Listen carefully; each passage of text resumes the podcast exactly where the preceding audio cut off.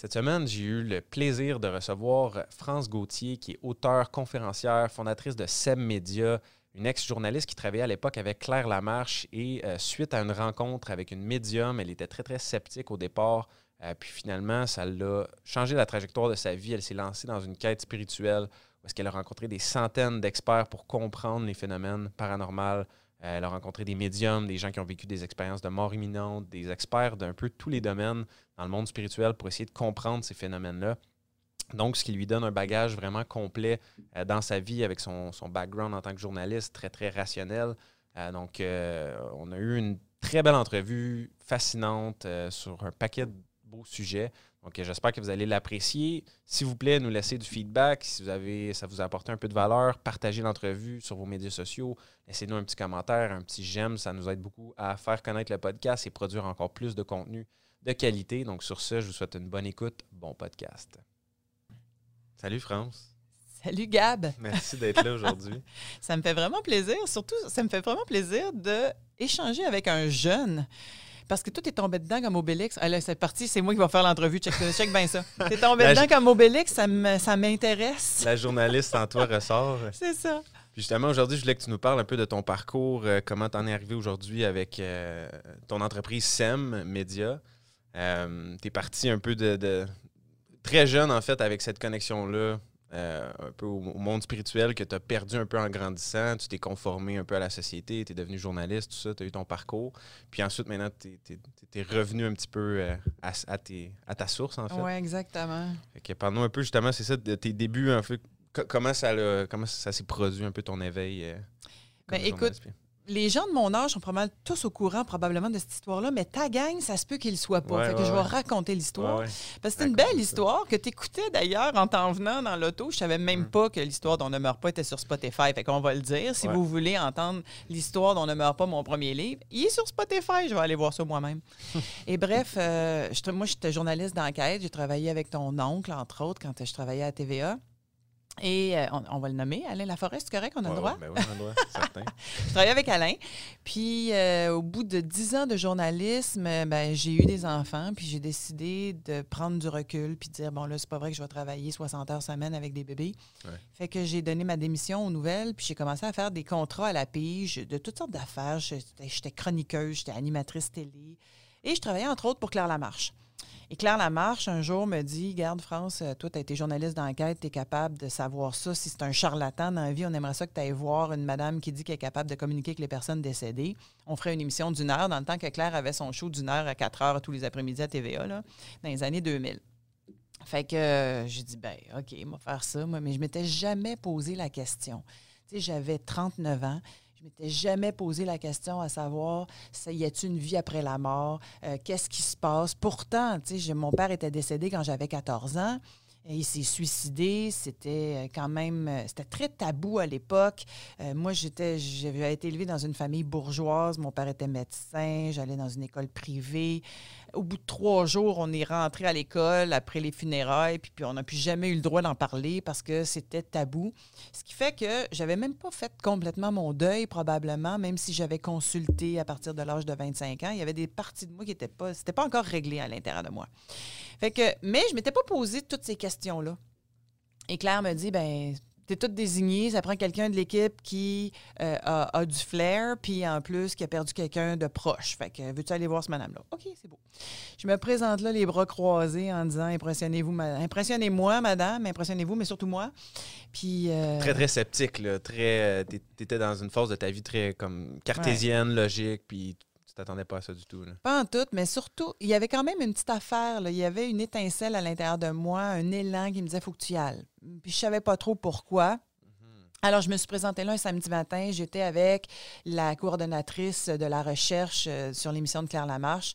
Je passais en premier, puis ma chum passait après moi.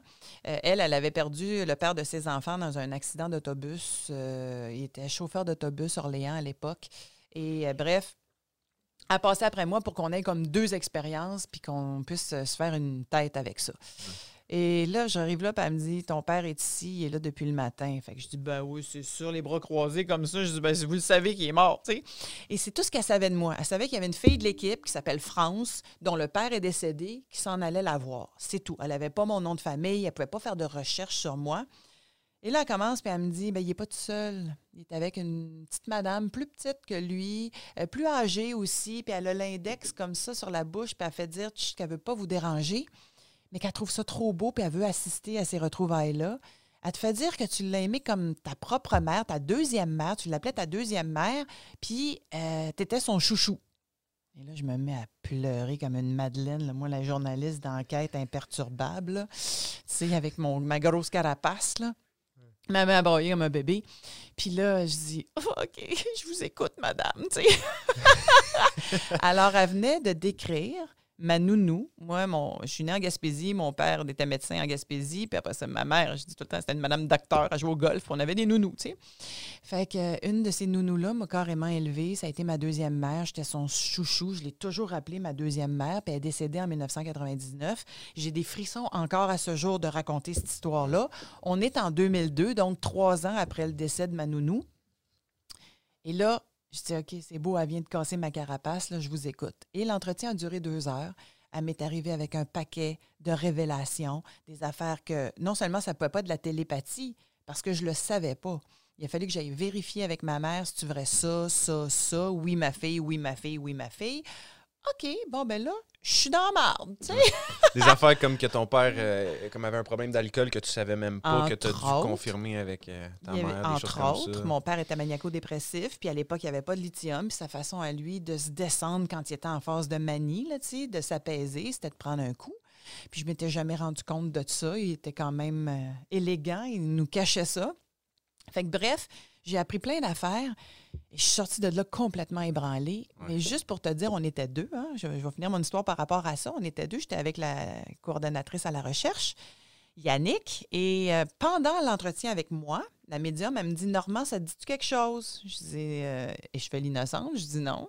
Sachant très bien que Normand, c'est le prénom de l'ancien mari d'Yannick celui de qui elle veut avoir des nouvelles en allant voir la médium. Puis je dis pas un mot, je fais semblant comme si de rien n'était. Puis elle me dit Ah, ça doit être pour ton ami après, là. Ils font la file des fois comme ça, tu sais, les défunts en attendant que le monde arrive. Je dis OK, allô! On est dans un autre monde, là, tu sais.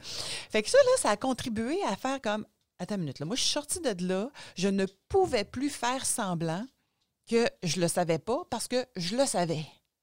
Là, si vous entendez des petites pattes de chien qui passent en arrière, là, c'est le mien. Là. Je l'ai obligé de l'amener parce qu'il fait froid dehors. je ne peux pas le laisser dans le char. Bref, tout ça pour dire que ça a fait comme OK, je peux plus faire semblant que je le sais pas. Fait que qu'est-ce que je fais avec ça? Et ça t'a remis en question complètement ben ta vie. Euh, totalement. là. J'ai été en état de choc pendant plusieurs jours. J'ai essayé de me, défaire de l'engagement que j'avais avec Claire. Je suis allée la voir. Je dis écoute, c'est pas tellement bon pour mon image d'aller dire que j'ai une lettre parce que la médium, ce qu'elle faisait, c'était de l'écriture automatique. Alors, j'avais une lettre de mon père, décédé quand j'avais 14 ans, qui m'expliquait pourquoi son geste, ci, cela. Bon. Fait que c'était quand même très touché. Je le savais que j'allais me mettre à pleurer en plus, probablement, dans l'entrevue. Oui, parce que ça, après, il fallait que tu le racontes dans une entrevue télévisée. C'est ça. Je devais aller témoigner de ça à l'émission de Claire Lamarche avec la médium. J'ai essayé de me désister. Claire m'a reviré comme Sarah Edison parce qu'elle est très, très bonne là, elle est très, très bonne là-dedans. Elle m'a reviré comme une crêpe, en fait. Puis elle m'a dit, ben là, viens juste témoigner, là, tu sais, si t'as pas besoin de mettre ton manteau de journaliste. Et encore là, il y avait quelque chose qui poussait, là. Il a fallu que j'y aille. Et ce show-là a fait trembler TVA en 2002. Euh, la madame est devenue instantanément une vedette. Euh, moi, je me suis dit, je vais continuer ma petite vie tranquille. Ben ça, c'est bien sous-estimer le grand plan quand il est là qui se dessine pour toi. Un an ou deux après, deux ans après, j'avais une vision qui me montrait clairement le titre d'un livre qu'il fallait que j'écrive. Ça m'a réveillée. Euh, c'était devant moi. C'est la première vision que j'avais de ma vie. Mm. Euh, j'ai eu l'impression d'avoir des spasmes dans tout mon corps quand j'ai vu ça. Puis je suis partie à rire. J'ai dit à mon père que je savais, je savais bien que c'était lui qui m'envoyait l'image. J'ai dit OK, c'est beau, je vais te l'écrire, ce livre-là. Puis après ça, tu me lâches les baskets.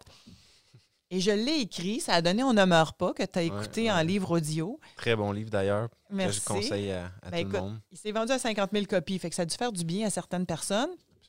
Et moi, je pensais encore une fois, après ça, de retourner à ma petite vie de journaliste tranquille. Puis ça a été le début de la fin pour le journalisme et le début aussi d'une grande aventure. Grande quête, c'est ça, ça t'a lancé sur des Ouais. recherches pour un peu approfondir la, la- la connaissance que tu as acquise euh, avec ça. cette expérience-là. là. Puis là, je suis partie avec mon bagage, en fait, de journaliste d'enquête. Au lieu d'ad- d'aborder ça, c'était pas la journaliste d'enquête, mais c'était la femme en quête de vérité, la femme en quête de, de compréhension. Et j'ai posé des questions, posé des questions. J'ai rencontré des centaines de personnes. J'ai fait autant, je te dirais, d'expérience parce que je voulais pas que ça reste au niveau mental. Je voulais le vivre dans mon corps. Je savais pas trop pourquoi je faisais ça, mais ça tombait bien, j'étais payée pour le faire. La semaine, la revue La Semaine m'a engagée pendant quatre ans pour aller faire des entrevues avec des gens qui avaient vécu un éveil quelconque. Ça pouvait être des médiums, mais ça pouvait être des scientifiques, ça pouvait être des artistes, ça pouvait être des gens qui avaient vécu des expériences de mort imminente. Ce qui fait que j'ai rencontré au-delà de 200 personnes et je tentais l'expérience à chaque fois. là. Si c'était un médium, ben, on avait une séance avant. Si c'était un hypnologue, je faisais une, euh, une séance d'hypnose. Si quelqu'un faisait des régressions dans les vies antérieures, je faisais une régression dans les vies intérieures. tu sais. Et j'ai tout vécu ça dans mon corps. Puis à un moment donné, ça a été comme, ben, tu peux pas m'enlever ça. Je ne l'ai pas appris avec ma tête, je l'ai vécu dans mon corps. Mhm. J'ai vécu de nombreuses régressions, entre autres, que je ne peux pas avoir inventées parce que je n'ai pas cette imagination-là, où ce que je me retrouvais carrément dans un autre espace-temps à vivre une expérience X qui, quand je sortais de là, me permettait de guérir quelque chose d'un pattern de vie dans cette vie ici. Donc, par exemple, l'autosabotage. J'ai eu une expérience sur une table de Reiki à un moment donné avec une femme que j'avais interviewée qui était une guérisseuse.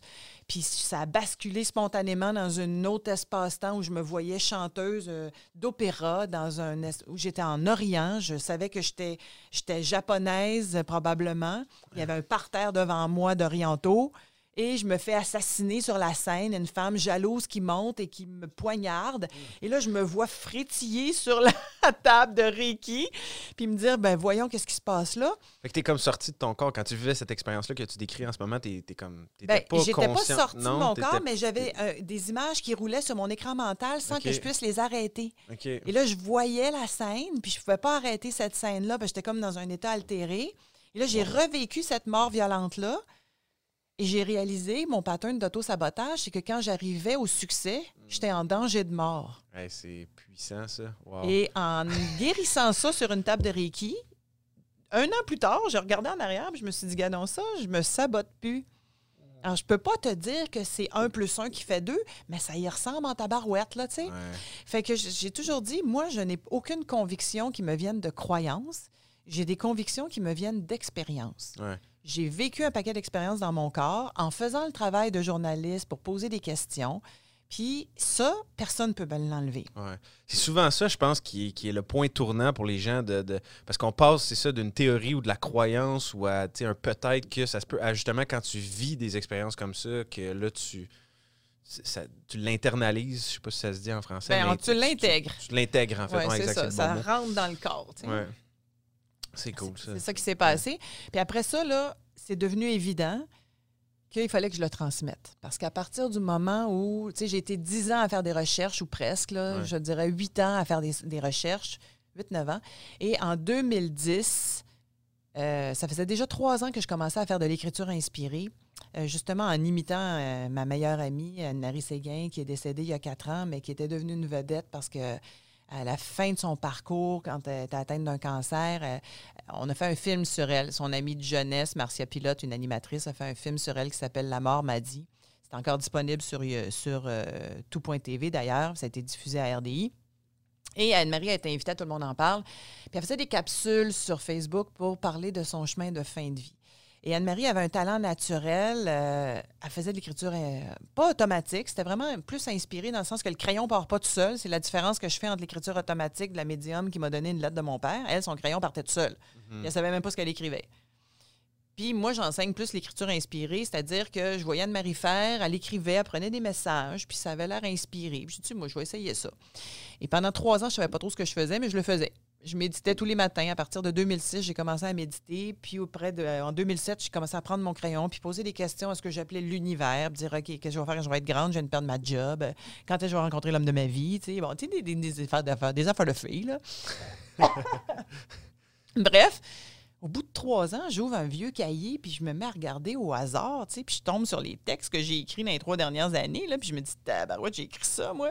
Et tout ce que j'avais écrit, c'était produit ou ça avait donné une direction à ma vie, ou ça avait montré des angles morts dans des situations que je comprenais pas très bien, mais là, ça ouvrait mon champ de conscience, ou ça m'avait donné des perles de sagesse. Fait que je disais, ça marche, cette patente-là.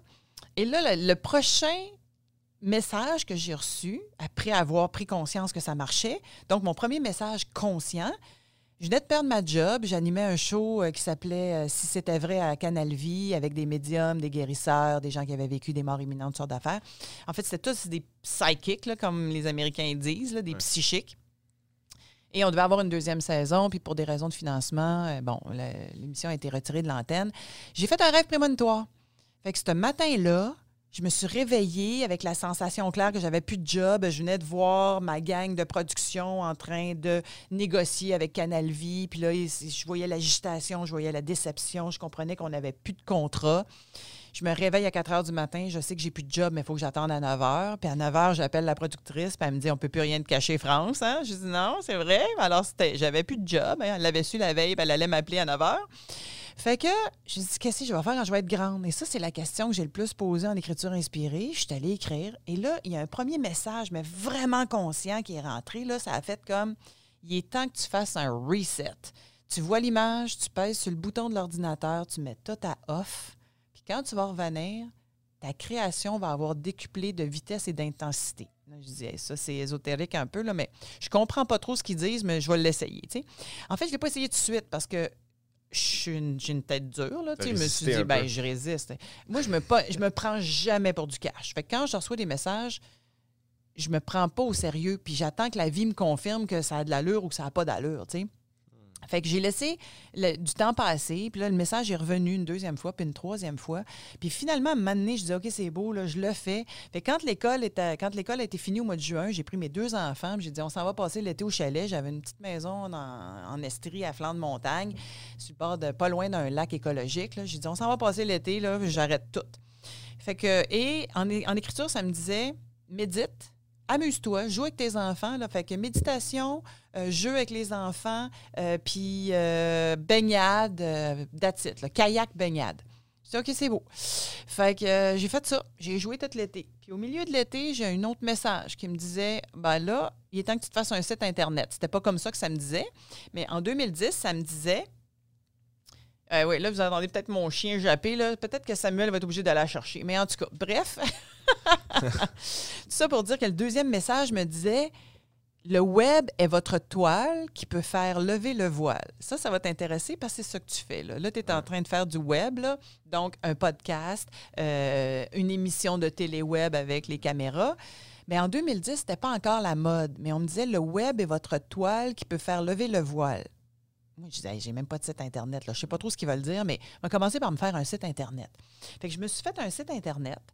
Puis là, après ça, les messages ont commencé à rentrer. Dépêche-toi parce que là, tu vas avoir des conférences à donner, puis des ateliers à donner. Puis c'est comme, OK, de quoi, tu sais? Et là, je me suis monté une petite équipe, puis à un moment donné, bing, bang, je donnais des ateliers puis des conférences partout au Québec, puis il y avait du 500 personnes par salle, 400 personnes par salle. Euh, à un moment donné, j'étais à Princeville, il y a 300 personnes dans une salle. Je dis, coudonc, il n'y a pas de bingo à soir, c'est quoi cette affaire-là? Tout le monde est là, tu sais, tout le village était là. Fait que, et, et les ateliers d'écriture inspirée, parce que c'est ça qu'on me disait de donner.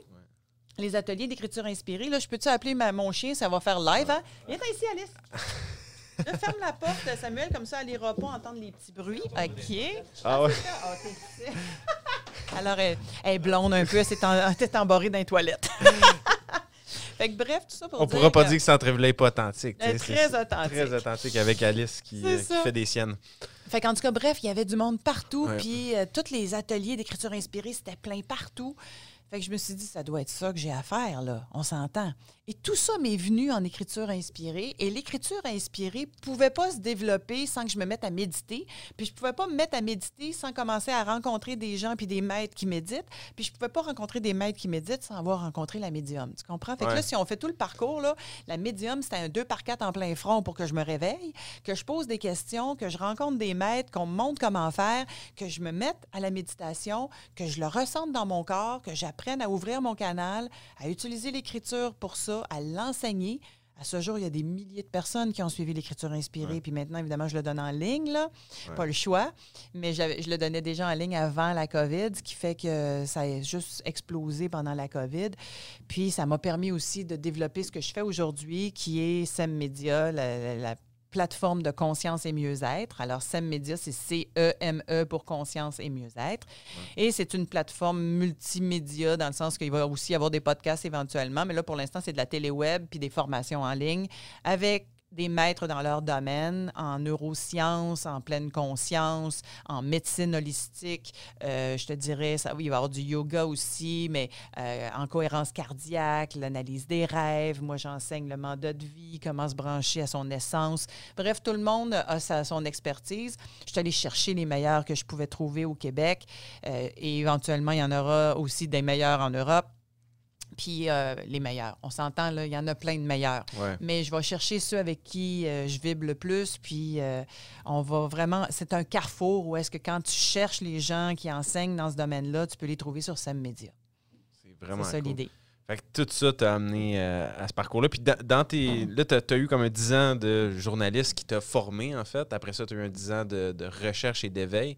Puis là, tu as parcouru un peu partout dans le monde. Je pense que c'est pas juste, tu n'es pas resté au Québec pour rencontrer des experts un peu dans, leur domaine. Euh. Je suis allée enseigner en Europe aussi, mais quand je faisais mes entrevues, je, faisais des entrevues avec des gens de partout, des États-Unis, euh, d'Europe. Il y avait beaucoup, beaucoup de chercheurs aux États-Unis qui font des choses qu'on ne fait pas ici. Alors, ça m'intéressait. Évidemment, j'ai interviewé les Raymond Moody de ce monde, le, médecin qui a écrit La vie après la vie dans les années 70, puis qui a été comme une espèce de précurseur qui a ouvert la voie à, toute une génération. Puis Deepak Chopra, euh, l'endocrinologue qui est le master de Mind and Body 7, là, qui enseigne dans le fond l'équilibre entre l'esprit et le corps, qui est euh, très connu dans le monde.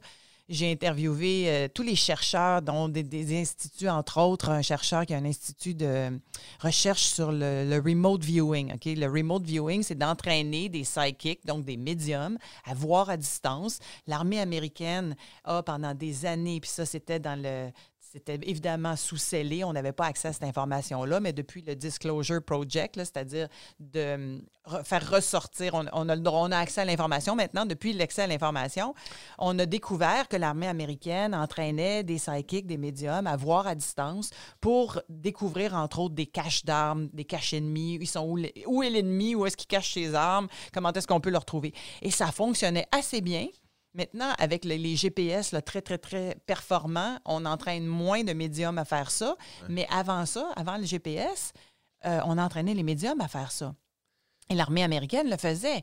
Alors, on a découvert la technique, puis bon, maintenant, il y a des recherches qui se font pour entraîner des gens à faire du remote viewing, donc de la vision à distance.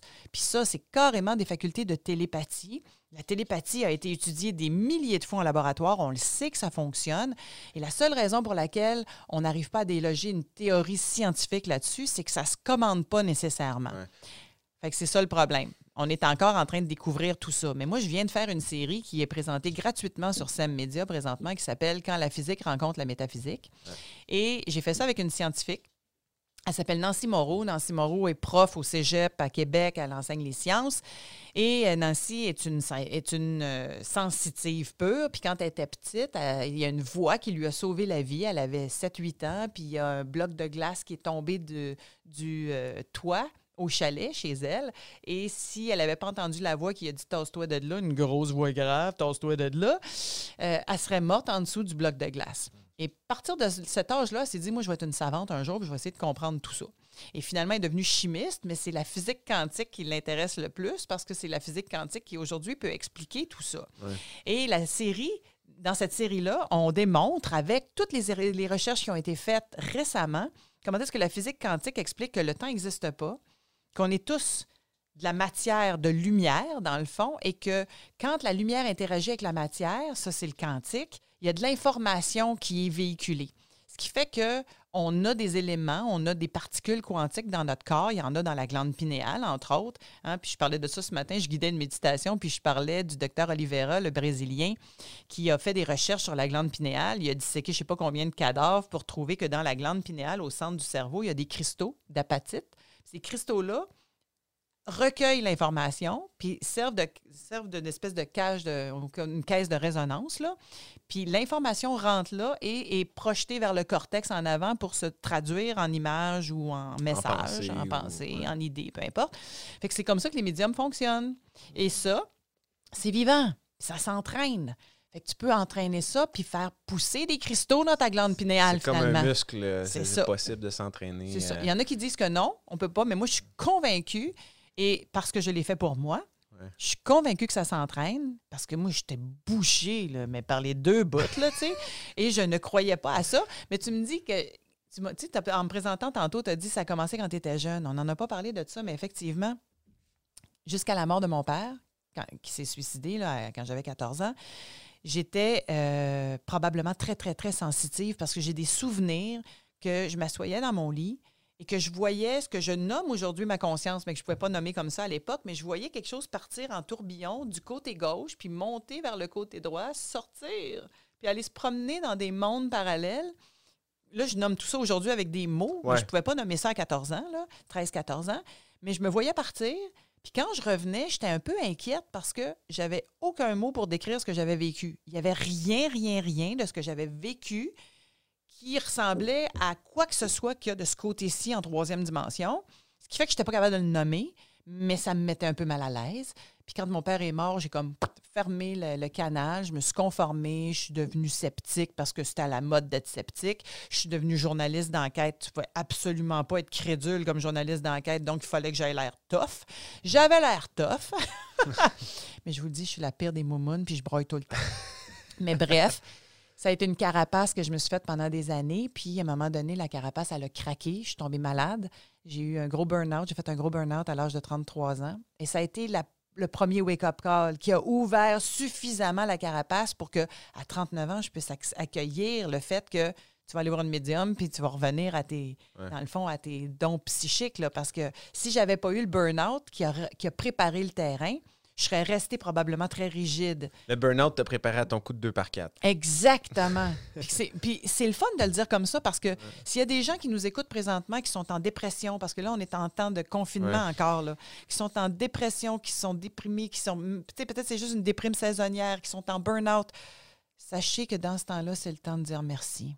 Parce que le corps est un- d'une intelligence universelle, inouïe Ouais. et va te ramener à toi quand tu étais dans le déni. Puis moi, j'étais dans le déni de moi-même.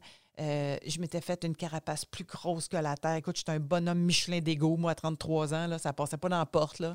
Puis l'ego, c'était pas juste d'être fendante, là, c'était pas ça. Là, c'est, pas, des- Parce qu'on voit l'ego comme quelque chose de vaniteux, ou, euh, Ouais. mais c'était pas ça. C'est que ça me prenait cette carapace-là de protection, justement pour pas montrer à quel point je suis sensible puis broyarde.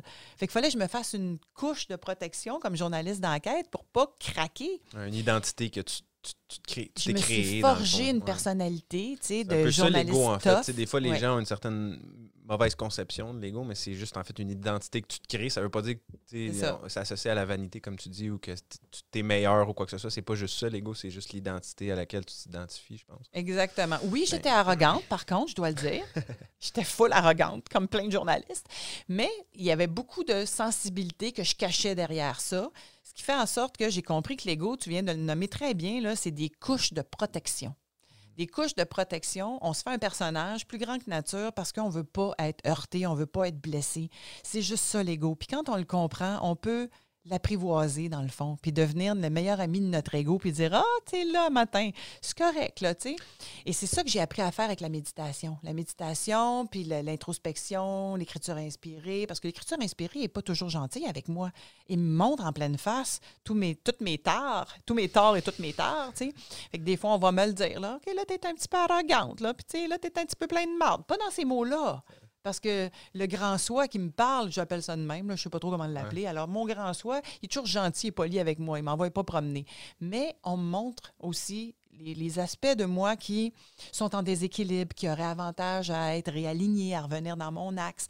Fait que tout ça m'a permis de laisser tomber des couches d'ego du personnage, parce que j'en avais plus besoin pour me protéger, pour revenir à l'essence. Je te dirais qu'à 50 ans et des poussières pour euh, le reste de mes jours, parce que j'ai décidé que j'avais 50 ans pour toujours. Mais bref, il y a de la sagesse qui est rentrée avec ça un petit peu, tu sais. Oui, mais c'est clair. Avec tout, euh, tout, le bagage, surtout que en tant que journaliste, as fait, comme tu, tu, cherchais à prouver le contraire des, de, de, de, toutes les gens que tu rencontrais, de tous les médias, mais finalement, tu vivais les expériences toi-même. Je veux dire, c'est un bagage qui est incroyable, que tu l'as tellement intégré maintenant que ça, fait partie de toi. Oui, puis j'ai souvent euh, dit, là, ils sont chanceux, ceux que je vois maintenant, parce qu'avant ça, je les aurais plantés avec une caméra cachée, là, puis à Mongrain, parce que je travaillais pour Jean-Luc Mongrain. Hein. Quand j'ai fait mon burn-out, je travaillais pour Jean-Luc Mongrain. Fait que c'était facile de dire que c'était la faute à Mongrain. Là. Mais bref, avec ses gros yeux, non, il les a jamais fait pour moi. Il les faisait pour les autres. Mais bref, tout ça pour dire qu'effectivement, euh, ça m'a donné. Ce le bagage de journaliste, là, ce que ça a fait, c'est que ça m'a donné la crédibilité de faire ce que je fais aujourd'hui. Fait qu'une fois que les, couches d'ego étaient tombées, puis il en reste encore, là, il y en a toujours, écoute, là, je peux te dire que j'ai encore des défis, des, délits d'orgueil une fois de temps en temps qui remontent, mais le, bagage de journaliste m'a donné la crédibilité nécessaire à faire ce que je fais aujourd'hui. Et ça, je remercie pour ça, parce que, tu sais, à un moment donné, quand euh, je suis allée voir Claire Lamarche, pour Claire Lamarche, pardon, je suis allée voir la médium, je me souviens d'entendre les gens dire, ah ben ça, si la fille à mon grand croit ça, là, ça, ça veut dire qu'on peut comme on peut y croire. Alors, il y avait quelque chose de l'ordre de si la journaliste d'enquête sceptique a vécu ça puis que ça se peut, ça se peut pour tout le monde. Puis je remercie le bagage pour ça. Puis l'ego qui venait avec, ben, il fallait que ça se tasse avec le temps. Là, puis ça, ça s'est tassé parce que j'ai eu les deux par quatre dans le front, pas juste un, j'en ai eu plusieurs. Mais l'ego est toujours là pour lutter puis revenir euh, sous une forme déguisée ou quoi que ce soit. C'est pour ça que je pense que c'est important de garder une relation de, comme tu dis, souvent se connecter, souvent méditer pour justement euh, apprivoiser cette relation-là. Puis comme tu je pense que c'est une danse qui se fait éternellement. Là. Je pense qu'on peut jamais s'en libérer de, à 100 là, Je pense que oui, on peut s'en libérer à 100% à un moment donné. Ça, c'est la grande maîtrise. Je suis pas rendue là, je te le confirme, parce que je te dis, j'ai encore des délits d'orgueil. récemment encore, là, je suis obligée de, de, consulter. Moi, je vais consulter toute ma vie. Là, puis j'ai des gens formidables autour de moi, merci d'ailleurs, euh, qui sont des thérapeutes qui m'aident beaucoup là, dans la vie et vice-versa, parce que c'est des échanges de services. Mais j'ai des délits d'orgueil qui remontent. La seule beauté ou la différence avec avant, c'est que je le vois. Avant ça, j'étais dedans, je le voyais pas, puis c'était la faute de l'autre, tu comprends? Et c'est ça l'évolution pour moi. C'est de passer de l'état d'endormi à penser qu'on est victime de notre vie, que c'est la faute des autres constamment, à éveiller, à dire OK, je suis responsable de ma création, là. Fait que je peux changer la donne. C'est jamais la faute de l'autre. L'autre est juste un beau miroir pour venir me dire voici ce que tu portes, là, tu sais. Alors, si tu as un arrogant dans ta face, peut-être que c'est parce qu'il faudrait que tu ailles voir l'arrogant dans toi. Si tu as un manipulateur dans ta face, peut-être que c'est parce qu'il y en a un qui manipule en dedans aussi, puis qui aurait avantage à être rencontré, aimé et dissous, tu sais. Fait que, dans le fond, c'est toujours des miroirs de ce qu'on porte, qu'on l'ait conscientisé ou non, qu'on le veuille ou non. Et à chaque fois, ça fait comme OK, bon, ben là, la seule différence avec avant, c'est que je le sais quand je tombe là-dedans. OK, va rencontrer ton arrogante, va rencontrer ta manipulatrice, va rencontrer ton orgueilleuse, va rencontrer celle qui est en train d'abuser d'elle-même présentement dans telle, telle, telle situation, parce que c'est jamais la faute de l'autre. Il n'y a personne qui peut abuser de moi. Il n'y a que moi qui peux abuser de moi. Ça fait que tu es comme dans une évolution plus rapide, dans le fond, parce que tu, tu te ramènes plus rapidement, tu es, consciente plus rapidement d'un peu ces choses-là. Puis... Complètement. Complètement. C'est la seule différence avec avant. Et tout ce parcours-là, pour moi, c'est ça. C'est d'enlever des couches pour devenir de plus en plus pur d'une certaine façon. Puis la pureté, là, c'est de C'est niaiseux à dire, hein, tu l'as entendu mille fois, mais quand tu le vis, tu comprends, c'est de revenir à l'innocence de l'enfance. On était de même quand on est arrivé. Oui, on avait le bagage. Oui, on avait le karma qui venait avec. Là, on est arrivé avec un bagage. Hein. Personne n'arrive ici vierge. Très peu, en tout cas. Il y a très peu de gens qui sont dans leur première vie. Là, ce qui fait qu'on peut en parler de la réincarnation si tu veux, parce que j'en parle régulièrement. Mais ça pour dire qu'on arrive avec un bagage. Puis le bagage, il se réveille grâce à nos parents. J'ai tout le temps la blague, ils sont payés par l'univers pour réveiller nos bébites, puis ils font une super job. Fait que, bref, merci nos parents. Puis, l'inverse, c'est vrai aussi. Dans le fond, nos enfants viennent aussi nous montrer des. Mais toi, tu as des jeunes enfants, là? Oui. Ben, mais t'es payé par l'univers pour réveiller leurs bébites. C'est le fun, hein? Mais quand tu es conscient, c'est déjà moins pire. Parce que là, tu peux avoir le dialogue. Tu peux prendre conscience que tu as provoqué quelque chose chez ton enfant et que lui, dans son petit corps, il l'a interprété comme ça parce qu'il porte ce bagage-là. Il est arrivé avec son bagage. Puis là, ça, c'est toutes les notions de blessures, hein, les blessures émotionnelles. Euh, si les gens ne connaissent pas Lise Bourbeau, ben, je vais vous inviter à aller lire du Lise Bourbeau, entre autres les cinq blessures qui nous empêchent d'évoluer. Lise Bourbeau a repris les travaux d'un psychiatre américain, mais elle a fait une maudite bonne job pour le démocratiser puis le rendre accessible au grand public. Là. Ce qui fait que les cinq blessures, moi, ça fait longtemps là, que je comprends ça, puis je l'enseigne dans mes ateliers à ma façon, puis j'ai découvert Lise Bourbeau après. Donc, c'est universel parce que je ne l'avais pas appris par elle, je l'avais appris par d'autres canaux, tu sais. Et moi, je sais que je suis arrivée ici, entre autres, avec la blessure de trahison. La blessure de trahison s'est réveillée de différentes façons dans ma vie. Puis quand mon père s'est suicidé, bien, on était trois filles chez nous. OK, on est encore trois filles, on, est trois, on était trois adolescentes. Et chacune porte des blessures différentes en fonction de ce qu'on appelle le karma, mais mettons en fonction du bagage que tu rapportes. Puis je ne veux pas rentrer dans les notions trop euh, trop profonde de karma, mais si on veut le résumer, dans le fond, c'est simplement une, notion, une loi de cause à effet qui fait que par choix, on revient vivre une expérience qui ne soit pas complétée ou qu'on veut amener plus loin ou qu'on veut équilibrer dans notre vie. OK? Fait moi, je reviens avec la trahison très fort. Mes sœurs arrivent avec d'autres blessures et le même événement, la mort de notre père, qui est une mort violente, réveille la blessure de chacune. Moi, je l'interprète comme de la trahison ma petite sœur l'interprète comme de l'abandon puis de l'injustice parce que c'est ce qu'elle porte. Puis ma grande sœur l'interprète comme de l'abandon et de l'humiliation parce que c'est ce qu'elle porte. Donc, un même événement peut réveiller différentes blessures en fonction de ce que tu portes. Déjà là, c'est intéressant de le constater parce que tu dirais un même événement va réveiller la même blessure pour tout le monde. Non, non, ça n'a rien à voir. C'est en fonction de ce que tu portes et comment tu vas l'interpréter. Fait que moi, je l'ai interprété comme de la trahison. J'ai vécu beaucoup de trahison dans ma vie. J'ai toujours pensé que c'était la faute des autres, jusqu'à ce que je comprenne, mais non, tu portes ça, puis c'est à toi de, de décider, parce que c'est un choix, de dissoudre la trahison dans ta vie, parce que tu peux juste te trahir toi-même. Fait que quand j'ai commencé à comprendre ça, ça a changé complètement ma vie, tu comprends bien. Et la dernière grande trahison est arrivée en 2011. J'étais en petite boule tout l'été dans mon chalet avec mes enfants qui jouaient autour. Puis je suis allée à la rencontre cette fois-là parce que j'étais consciente de ce qui se passait puis que c'était juste moi qui s'était trahi. J'allais à la rencontre de cette blessure-là, puis en donnant de l'attention à ma blessure, ça a mis un peu de joie, puis la joie a été cultivée. Puis à un moment donné, à la fin de l'été, j'étais comme Ah! OK, je suis guérie. Mais ça ne peut pas se faire autrement que dans la conscience. Parce que, puis il y en a eu d'autres trahisons depuis ce temps-là. Tu peux pas essayer d'étouffer ça dans un coin. Puis... Que fait l'être humain en général quand il est blessé? il, se... Soit ça ou il compense. Hein? Fait que personne veut aller dans la douleur. Quand ça fait mal, le réflexe naturel de l'être humain, ça va être de dire je vais m'en débarrasser. Comment m'en débarrasser? On tombe dans la compensation. Fait la compensation, c'est pas nécessairement celle qu'on pense. Les premières qui nous viennent, c'est OK, on va aller prendre un coup, on va fumer de la drogue, on va tomber dans le sexe, dans les sports extrêmes, le jeu, peu importe. Non, les deux plus grandes compensations là, en Occident, c'est la nourriture et le travail. Fait que quand il y a une grosse blessure qui arrive, au lieu d'aller à la rencontre de cette douleur-là, qu'est-ce qu'on fait? On se dit, on va travailler plus fort, on va manger de chocolat, ça va passer mais ça passe pas. Puis qu'est-ce que ça fait? Mais les Québécois, on comprend ça, là. Ça pèle en avant. ça pèle ton problème en avant. Vois le banc de neige, là, tu l'envoies en avant. Puis il est toujours de plus en plus gros. Fait que l'univers est bien intelligent. Il va t'envoyer d'autres acteurs dans ton scénario, même maudit scénario avec des nouveaux acteurs, pour te faire rencontrer ta blessure un petit peu plus intensément la fois d'après, puis la fois d'après, puis la fois d'après. Puis il y a bien des gens qui vont mourir, qui vont penser qu'ils sont encore victimes de leur vie, parce qu'ils vont jamais avoir pris conscience qu'ils sont créateurs de leur vie. Oui, ça, c'est une tragédie, ça. C'est une tragédie, tu l'as bien dit. Dans ta génération, là, je trouve que vous avez quand même une longueur d'avance sur nous autres. Là. Mais je pense que tu es un peu conscient de ça. Il y a un éveil collectif, en fait, qui se fait là, euh, pendant le, COVID, justement. Il y a eu des, résonances de Schumann. On a atteint des pics vraiment incroyables. Oui, j'en ai parlé dans nos méditations de groupe. Là. Quand on est une gang à se réunir, ça fait élever la fréquence. Là. on peut le mesurer. exact. De, plus on. Puis c'est ça, tu as, fait d'ailleurs des méditations guidées au début du confinement qui, ont, été suivies par euh, plusieurs euh, dizaines de milliers de personnes. En fait, tu as décidé ça du jour au lendemain, puis c'est comme. Je me suis tellement fait prendre à mon propre jeu. Là.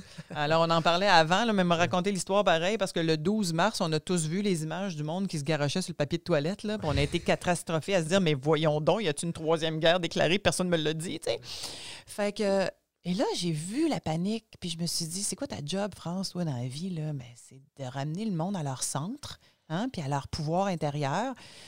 Je me suis dit, bon, ben, moi, je pourrais peut-être dire à ma gang de Facebook que je médite tous les matins, puis venez me rejoindre demain matin à 7 heures, je vais être là. Et le vendredi 13 mars, on a été 13 000 à méditer ensemble. Fait que j'ai vu ça comme un petit clin d'œil en me disant, mais continue, France, ça a l'air que ça va faire du bien à certaines personnes. Fait que je l'ai faite. Ça a duré deux mois et demi tous les matins. Puis là, il y avait des milliers de personnes qui méditaient avec nous tous les matins. Puis justement, mais ça a eu un impact, c'est sûr, là, je veux dire, sur la, sur la Terre. À quel point, chaque, chaque matin, des milliers de personnes qui, eux, ont eu un impact dans, dans leur entourage. Puis c'est ça l'effet papillon un peu aussi de. oui, c'est exactement ça. Ça, nous élève collectivement. Puis j'ai appris dans cette expérience-là, hein, parce que moi, je te dirais que si j'enseigne aujourd'hui, c'est parce qu'on enseigne ce qu'on a le plus besoin d'apprendre. Alors, je continue de beaucoup apprendre. J'ai appris dans cette expérience-là la puissance du groupe. Je ne le savais pas pantoute. Dans, je le savais intellectuellement, ben, j'avais lu là-dessus. Je savais qu'un groupe de méditants peut faire, entre autres, diminuer la criminalité à Washington une nuit de temps parce que cette expérience-là, elle a été euh, vraiment... Ma Maharishi, je pense, l'effet Maharishi. Oui, c'est ça. ben, écoute, c'est toi qui le dis, je ne suis pas sûre, mais ça se peut. Euh, mais je sais que c'est un ce qu'on appelle, tu sais, les bérets roses, c'est ça, c'est des méditants qui se promènent dans les villages puis qui font justement, euh, quand il y a de la guerre, ils vont faire des méditations pour euh, ah la paix. Puis, bon, vraiment, ça, diminue, puis instantanément, ça a un effet. Fait que ça, ça, a été étudié. Euh, de façon scientifique, on le sait, mais moi, je le savais avec ma tête, mais je ne l'avais pas expérimenté. Et là, avec le groupe, c'est ce qu'on fait. On expérimente ça. Puis là, depuis le 1er juin, je les ai invités à venir me rejoindre dans un groupe privé Facebook. Tu peux t'inscrire n'importe quand. Ça coûte 10 par mois. Je me suis dit, c'est deux cafés Starbucks. Là. Tu peux pas t'en passer. Puis bref, il y en a 700 ou presque 800 là, qui ont suivi, qui sont dans mon groupe maintenant. Puis tu sais, j'en guidais une ce matin. On a travaillé sur la glande pinéale. Mais les commentaires, parce que je lis les commentaires des gens, puis là, je me nourris de tout ça parce que je vois à quel point ça a un impact dans leur vie, ça a un impact dans la vie des autres. Par exemple, si je fais une méditation en disant, OK, aujourd'hui, on fait une méditation, par exemple, sur la guérison. Mettez quelqu'un dans un centre de, On va faire un cercle virtuel dans notre tête, là. Mets quelqu'un que tu connais dans le centre qui est malade, puis on envoie des ondes à cette personne-là de guérison, tout simplement. Bien, c'est sûr que je vais avoir des témoignages de gens qui vont me dire Exemple, moi, j'ai mis ma fille, elle avait mal dans le dos depuis des semaines, puis elle m'a appelé tout de suite après la méditation pour me dire Je sais pas ce qui s'est passé, ça a débloqué, j'ai plus mal. Excuse. Incroyable. Ça, c'est réel, ce que je dis là. là. OK? Mais je veux pas trop le dire non plus parce que je veux pas que les gens se mettent à m'appeler pour me dire ben moi, tu sais, j'ai un cancer phase 4, euh, puis euh, peux-tu faire quelque chose pour moi? Parce que je le sais pas si je peux faire quelque chose. Tu comprends? Je suis juste en train d'expérimenter avec le groupe qu'il y a vraiment quelque chose qui se passe quand on met une intention commune. Si on est 700, c'est comme si c'était multiplié par 1000 ou 1 million ou je ne sais pas combien, mais c'est vraiment que le tout est plus grand que la somme de ses parties. Parce que si on est 700 avec une intention, ça devient immense et cette, ce focus-là, puis ça aussi c'est prouvé scientifiquement, là, D'ailleurs, les, études du docteur Emoto le démontraient aussi. Là, tu mets une intention, tu mets plusieurs méditants, puis tu vas voir que euh, ton intention, quand tu la cristallises, elle va vraiment avoir une forme X versus une autre intention qui est moins intéressante avec une forme moins intéressante aussi. Fait que tout ça, c'est de plus en plus prouvé. Euh, on a un impact. L'observateur a un impact sur son expérience. Et c'est ça, là, on est vraiment, euh, on n'est on n'est pas indépendant, on est tous reliés. Puis comment tu expliques ça que, tu toi, tu l'as tellement intégré, toutes ces connaissances-là, puis je veux dire, il y a beaucoup de documentation qui prouve certaines choses, mais qu'encore dans la société moderne, il y a autant de gens qui doutent, il y a autant de gens qui sont déconnectés de ça. Il y a, tu sais, la, la, mettons, on pourrait dire la communauté scientifique euh, mainstream ou, tu sais, comme c'est pas rendu là encore. C'est vraiment, on dirait qu'il y, a comme tellement de résistance. Comment tu expliques ça un peu, toi? Mais tu dis ça, là, puis ça va quand même à une vitesse exponentielle d'ouverture présentement parce que moi, je connais de plus en plus de médecins, je connais de plus en plus de scientifiques qui s'ouvrent à toutes ces théories-là. Tu si tu calcules que la méditation pleine conscience est obligatoire maintenant en troisième année de médecine à l'Université de Montréal, c'est quelque chose qui était. Oui, c'est vrai. C'était impensable il y a dix ans. Ce qui fait qu'il y a quand même des choses qui progressent présentement. Et oui, pour l'instant, la méditation pleine conscience dans les milieux scientifiques est utilisée pour diminuer le stress, pas pour ouvrir ton, esprit puis avoir une spiritualité plus vivante. Donc, c'est encore dans des objectifs de performance. Pragmatique. Oui, puis de performance, qui est probablement le mal du siècle. Hein. La performance, c'est ce Mm. qui tue l'humanité présentement parce que la performance entraîne de la comparaison, de la compétition, euh, du- de la jalousie. Bref, toutes des émotions qui tuent l'être humain de l'intérieur. C'est du poison pour notre sang, c'est du poison pour notre, euh, pour notre système. Mais au-delà de ça, c'est quand même une fenêtre. Hein, il vient de s'installer quelque chose qu'on comprend que dans, le cerveau, il y a des aires qui s'ouvrent puis qui vont qui se réalignent quand on médite. Et là, ils ont commencé à faire de plus en plus de recherches. Et ce qu'on démontre dans la petite série, là, quand la physique rencontre la métaphysique sur SEM Media, là, que j'anime avec Nancy, c'est que on a sorti les chartes. Nancy, Nancy, elle a sorti les chartes des études qui ont été faites avec les mots spiritualité, santé, et dans les 20 dernières années, il y a une courbe exponentielle de recherches qui se font de plus en plus euh, fréquentes euh, sur l'effet justement de la méditation, de la prière sur le corps humain, sur la biologie, la biochimie, l'effet de la pensée. Les neurosciences ont beaucoup euh, ont, pris une expansion extraordinaire, se sont beaucoup développés. L'épigénétique, qui est une nouvelle science, est en train de nous démontrer hors de tout doute que c'est pas parce que ta mère, ta grand-mère ton grand-père avaient le cancer que tu es obligé de mourir du cancer. Parce que ton environnement a un impact direct. En fait, l'environnement, c'est quoi? C'est tes pensées, tes formes pensées avant toute chose, ton alimentation, tes habitudes de vie. Alors, c'est tout ce qui est extérieur et intérieur à toi a un impact direct sur le développement ou non ou en tout cas l'activation ou non de certains gènes. Parce qu'avant ça, là, l'hérédité, c'était une fatalité. Ouais, c'est. Aujourd'hui, C'est- l'hérédité n'est plus une C'est fatalité. que notre code génétique, en fait, évolue de notre vivant et pas juste comme on Voilà. n'est pas né avec un certain code génétique puis on meurt avec le même code génétique, c'est que ça évolue pendant notre, euh, notre passage sur Terre. Exactement. Ce qui fait que toi, tu n'as pas, pas en tout besoin de développer les bébites de tes parents. C'est-tu pas C'est merveilleux? incroyable.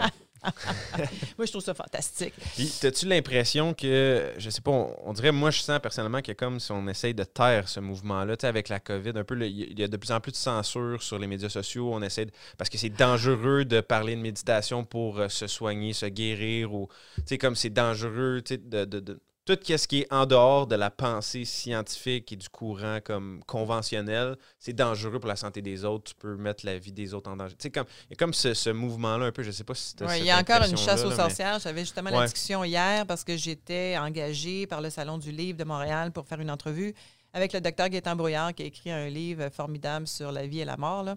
Puis Gaétan me racontait que lui, il est aussi naturopathe. OK? Il est médecin, mais il est naturopathe, acupuncteur et ostéopathe. C'est-à-dire qu'il a fait des études, euh, il, a, il a exploré et étudié tous ces domaines-là sans nécessairement le pratiquer à temps plein, mais oui, il a pratiqué l'acupuncture, entre autres. Et il me contait que euh, ses amis naturopathes ont reçu un avis comme quoi ils n'ont plus le droit de prescrire de la vitamine C ou de prescrire des aliments naturels pour, euh, en, en fait, pas booster, mais simplement renforcer le système immunitaire, entretenir le système immunitaire en temps de pandémie. Parce que ça pourrait peut-être hein, morpionner le système et faire croire à ces gens-là qu'ils n'auront pas besoin de se faire vacciner. Parce que le plan du gouvernement, c'est de vacciner la population au complet. Ce qui est outrageous, tant qu'à moi. C'est scandaleux. Absolument. C'est scandaleux. Puis là, quand tu parles de censure, là, là tu viens de me craquer. là. Alors, je vais sortir de ma maîtrise quelques secondes. Parce que moi, j'ai été une journaliste qui a connu la belle époque où est-ce que quand tu faisais un reportage, il fallait que tu donnes les deux côtés de la médaille. Il fallait que tu montres, OK, oui, ça, c'est l'opinion du gouvernement ou c'est l'opinion de telle, de telle société ou de telle industrie, mais qu'est-ce que les autres en pensent? Qu'est-ce que les gens dans la rue en pensent? Aujourd'hui, on ne peut même plus faire ça. Il y a unique, Arruda qui a une pensée unique, puis on est obligé de se conformer à ça. Et ça, ça me met dans un état vraiment euh, de... de ça, ça- ça- ça soulève sort de la de- colère. ouais, ça ça soulève de la colère Ça en moi. sort de ta zénitude, donc, on va Ça dire sort de ça. ma zénitude, mais c'est bon la colère parce que quand la colère est exprimée vers le haut comme un volcan et non qu'elle est déversée sur l'autre, ça c'est les dommages collatéraux, là, mais quand elle est exprimée vers le haut, donc canalisée, c'est aussi une formidable énergie de feu qui va nous amener à faire des changements. Fait que je cultive un petit peu cette colère-là consciemment présentement parce que je me dis, il va falloir que ça change. C'est pas vrai là, que... Écoute, là, moi j'ai... Je suis une scientifique à la base. hein. J'ai Ouais. étudié pour devenir médecin, puis j'ai changé d'idée en troisième année à l'université. Ce qui fait que j'ai beaucoup, beaucoup écouté des médecins puis des scientifiques parler de ce qu'on vit présentement, du système immunitaire, justement, des vaccins, de ceci, de cela. Et il y a deux camps. Mais un camp comme l'autre camp, là, ils sont tous aussi bien documentés les uns que les autres. C'est pas vrai que ceux qui disent le contraire du gouvernement sont mal documentés. Ils sont aussi bien documentés, peut-être mieux, j'en sais rien. Mais ce que je sais, c'est que c'est important pour moi, la journaliste en moi, qu'on ait accès à ces deux volets-là. Et le nombre de personnes que j'ai vues donner des informations très crédibles à partir d'études scientifiques très crédibles, se faire censurer et disparaître des réseaux sociaux en moins de 24 heures, là, ça m'a mis dans un état là, de de colère profonde de dire mais moi je veux pas vivre dans cette société là où est-ce qu'il n'y a plus aucune démocratie là. C'est vraiment une ça c'est de la dictature c'est le début de la dictature. Puis il y a beaucoup de gens qui s'en rendent pas compte. C'est ça qui est un peu euh, triste. Ben, en tout cas qui est un peu encore plus fâchant comme tu dis parce que justement il coupe tellement vite en 24 heures des fois que ça n'a pas le temps de faire le message n'a pas le temps de se propager puis c'est comme comme tu dis c'est une dictature de l'information en fait. C'est pas une dictature dans, dans le sens que et là, mais on est en train de créer une société où est-ce que nos enfants là, crient au meurtre si tu enlèves ton masque. Allô? Alors, qu'est-ce que ça va donner comme société, là, tu sais? Quelque part, je me dis, ça n'a aucun bon sens qu'on est en train de créer avec la peur. Et la peur est bien mauvaise conseillère, on le sait. Et la peur est aussi le pire ennemi du système immunitaire. Puis là, si on, je ne veux pas rentrer dans les chiffres parce que, évidemment, que je me suis intéressée à tout ça. Je suis allée voir tout ce qu'il y avait là. Puis j'ai réalisé que peu importe les arguments que je vais amener à mes amis qui sont convaincus de l'inverse de ce que je raconte, là, il n'y a rien à faire. Peu importe, même si je leur arrive avec des preuves scientifiques, noir sur blanc. Chacun s'est campé dans sa, sa, position, son opinion, mais la position et l'opinion a été motivée par la peur. Et ça, c'est une mauvaise conseillère. Moi, je ne dis pas que d'un bord, je ne suis pas du tout complotiste à part de ça, puis je ne crois pas à rien de ça tant que tu ne m'apporteras pas des preuves hors de tout doute que ça existe. Ce qui fait que je crois à rien, ni d'un bord ni de l'autre. J'essaie juste de trouver une voie du milieu pour me dire qu'est-ce que je ressens, moi, présentement dans mon corps. Là? Et mon corps me dit que telle affaire, ça ne fait pas de sens. Et c'est là où est-ce que je voudrais amener les gens, c'est de, de se brancher à leur sagesse intérieure, à leur intuition, à leur perception, à leur inspiration, parce que ça, il y a une sagesse et une intelligence universelle que tout le monde peut capter. Et il y a des choses qui font pas de sens présentement, puis c'est important qu'on le dise et qu'on ait un espace pour le ouais, dire. qu'on ouvre le dialogue, juste d'ouvrir le dialogue. Exactement. Pas nécessairement Je te dis pas qu'un ou l'autre a raison, je te dis que ça n'a pas de bon sens qu'on puisse pas contester quelque chose qui, pour nous, ne fait pas de sens. Juste dialoguer. Juste dialoguer sur des, des, trucs aussi simples que parler de système immunitaire, ben là, tu te fais classer complotiste. Je veux dire, ça n'a aucun bon sens. Moi aussi, ça, me choque. C'est choquant, mais c'est effrayant. Ton corps, le corps humain est parfaitement équipé pour se défendre contre les virus et les bactéries. On affronte des centaines de virus et bactéries tous les jours. Notre corps est, fait pour ça. T'en as combattu des millions depuis que t'es né. C'est ça. Puis là, on est confiné avec des masques à deux mètres. Notre système immunitaire, là, c'est la façon de l'affaiblir, en tout cas. Je te dis pas que je compte toutes les mesures, c'est pas ça, mais c'est une façon d'affaiblir le système immunitaire. Alors, je pense pas qu'on est sur la bonne voie. Et, c'est une question simplement de gros bon sens. Mais parce que les gens ont peur, parce qu'on les a amenés à avoir peur, ben, on a acheté la paix en disant, ben là, regarde, gardez deux mètres, mettez votre masque, nanana, comme ça, on va enlever une partie de la... On va, on va, on va diminuer l'effet de, justement la frayeur, de la peur de l'autre. Mais elle est là pareil. C'est comme on dirait que c'est comme ils utilisent la dissonance cognitive de, mélanger volontairement un peu les gens. En tout cas, je dirais pas volontairement, mais involontairement ou volontairement, les gens sont mélangés de plus savoir trop quoi, quoi penser, quoi croire un petit peu. Euh, justement, tu parlais de la peur, c'est une très mauvaise conseillère. Arruda, justement, dans une conférence de presse, disait la peur, c'est vraiment mauvais, ça fait faire des affaires qui n'ont pas de crise de bon sens. Puis il disait ça lui-même, je cite ses mots, c'était vraiment ça qu'il disait en conférence, mais pourtant, quand tu allumes la télé, les, les, les médias. C'est qu'une campagne de peur. Que de la peur. On paye des, des acteurs, des, des, des, des, gens quand même célèbres au Québec, des, euh, personnes d'autorité, des, figures, des personnalités publiques pour euh, faire peur aux gens, pour continuer cette campagne-là. Je veux dire, c'est. Euh, c'est une d'incompréhension euh, complète. Puis, je ne suis pas en train de dire que toutes les mesures ne sont pas correctes. Là. Non. Si, D'ailleurs, de la distanciation sociale, d'une certaine façon, ça a fonctionné au début. Puis c'était correct de dire on va garder nos, nos, distances dans les commerces, puis tout ça, parce que, dans le fond, c'est une question de respect pour l'autre et tout ça.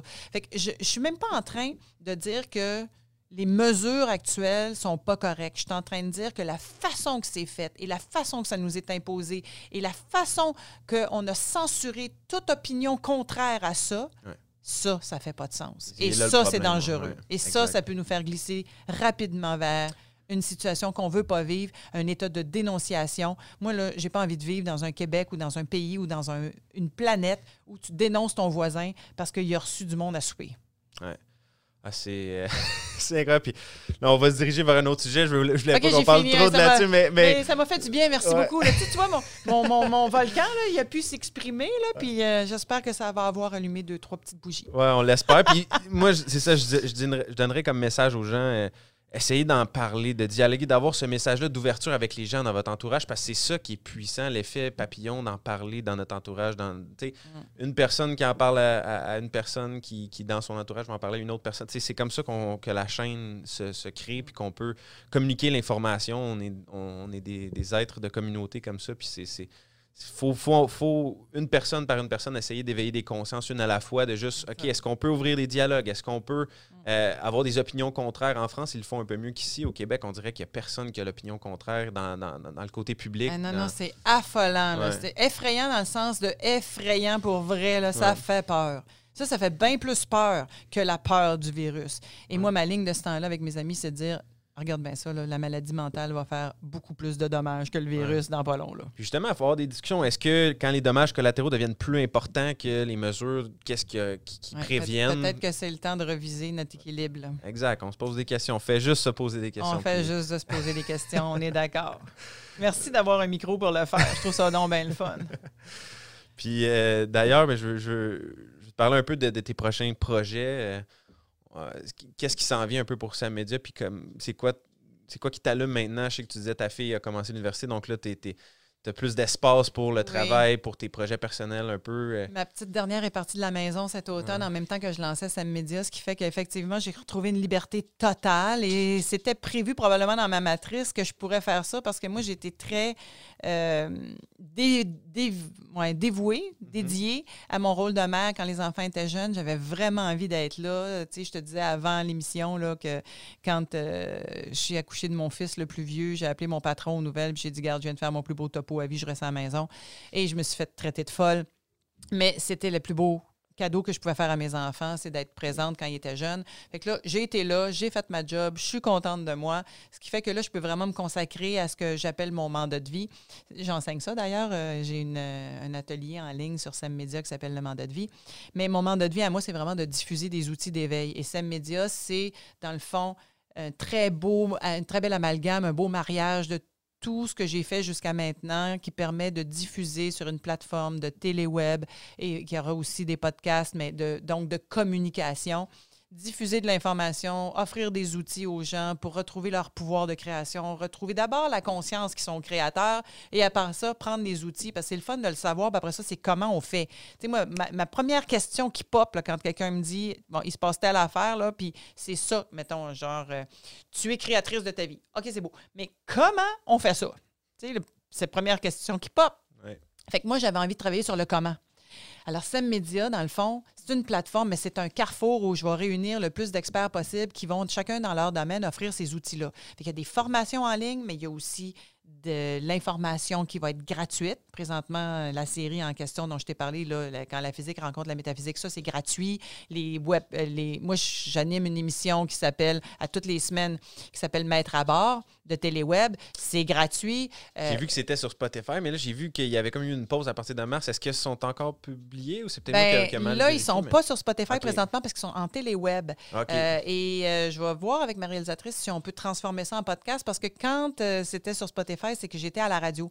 Pendant deux ans, j'ai animé un show de radio euh, ici sur la rive sud euh, au 103.3 FM, là, à la radio de Longueuil, euh, Maître à bord, qui est ouais. un concept que j'ai pondu moi-même. Puis bon, je leur ai vendu le concept. Puis quand la COVID est arrivée, je suis repartie avec mon petit bagage. Je me suis dit, ben, si je peux plus le faire à la radio, je vais le faire euh, sur Facebook. Indépendamment, là, ouais. Et finalement, j'ai trouvé des plateformes où est-ce que je peux streamer sur Facebook, sur YouTube et faire de la téléweb avec ça.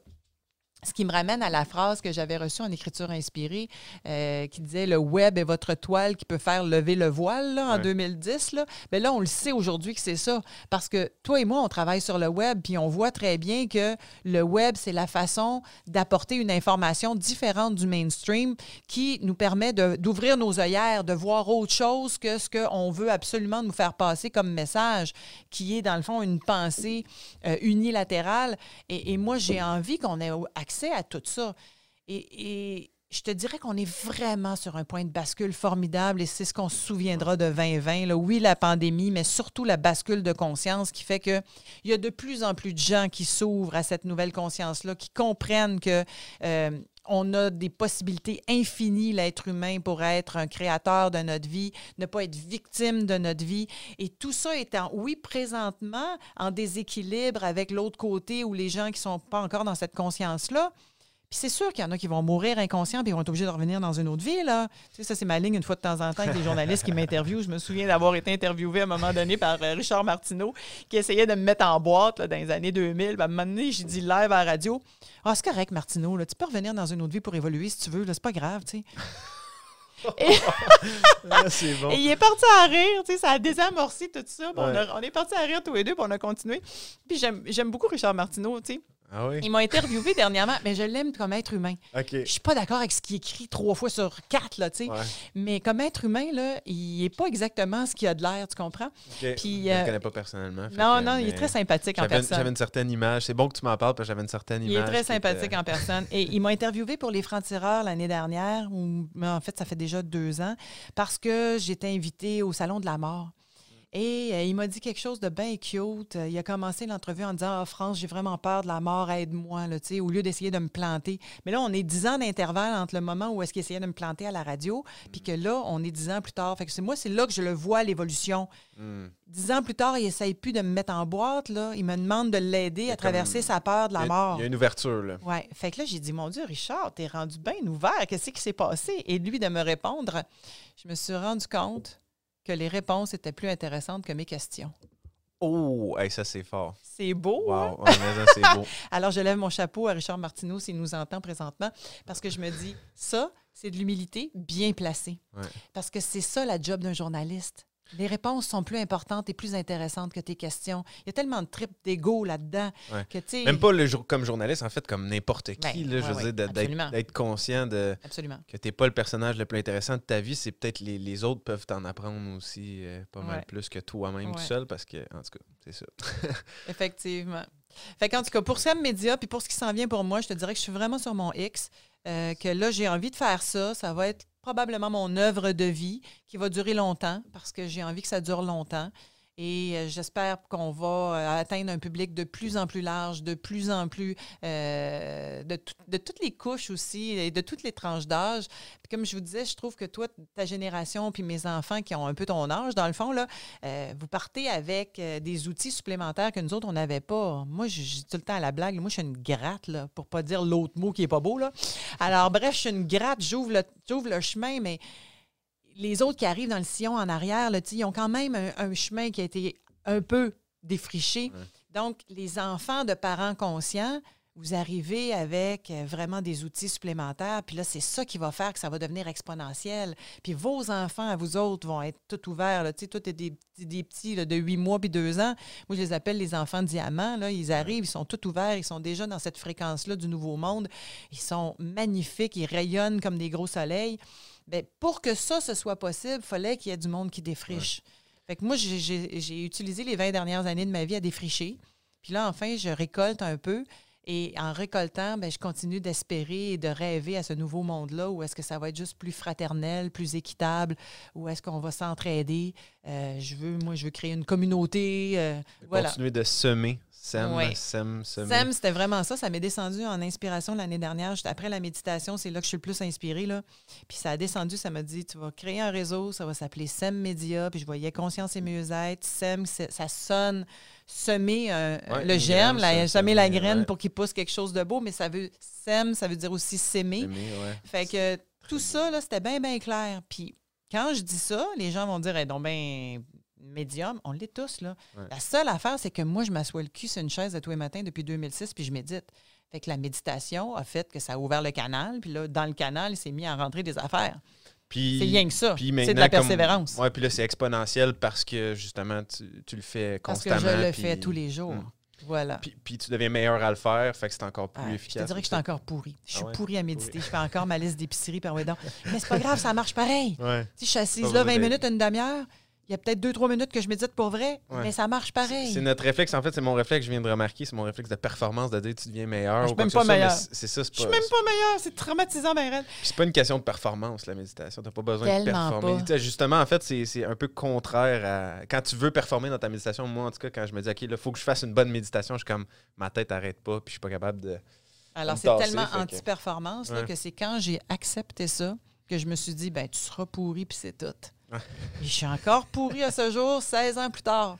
Puis j'assume que je suis pourri en méditation, mais je le fais tous les matins pareil. C'est libérateur, ça. Complètement. Pas besoin Ça m'a enlevé toute la pression. Je suis pas bonne, puis je le fais. Fait que sur ça, ben, pour tout le monde qui, qui nous regarde, qui n'ont jamais essayé d'ailleurs, on, on invite tout le monde à essayer, à suivre ce que tu fais également. Euh, c'est vraiment fantastique, toutes, euh, toutes tes œuvres, tes livres, euh, tes conférences, Ah, aussi.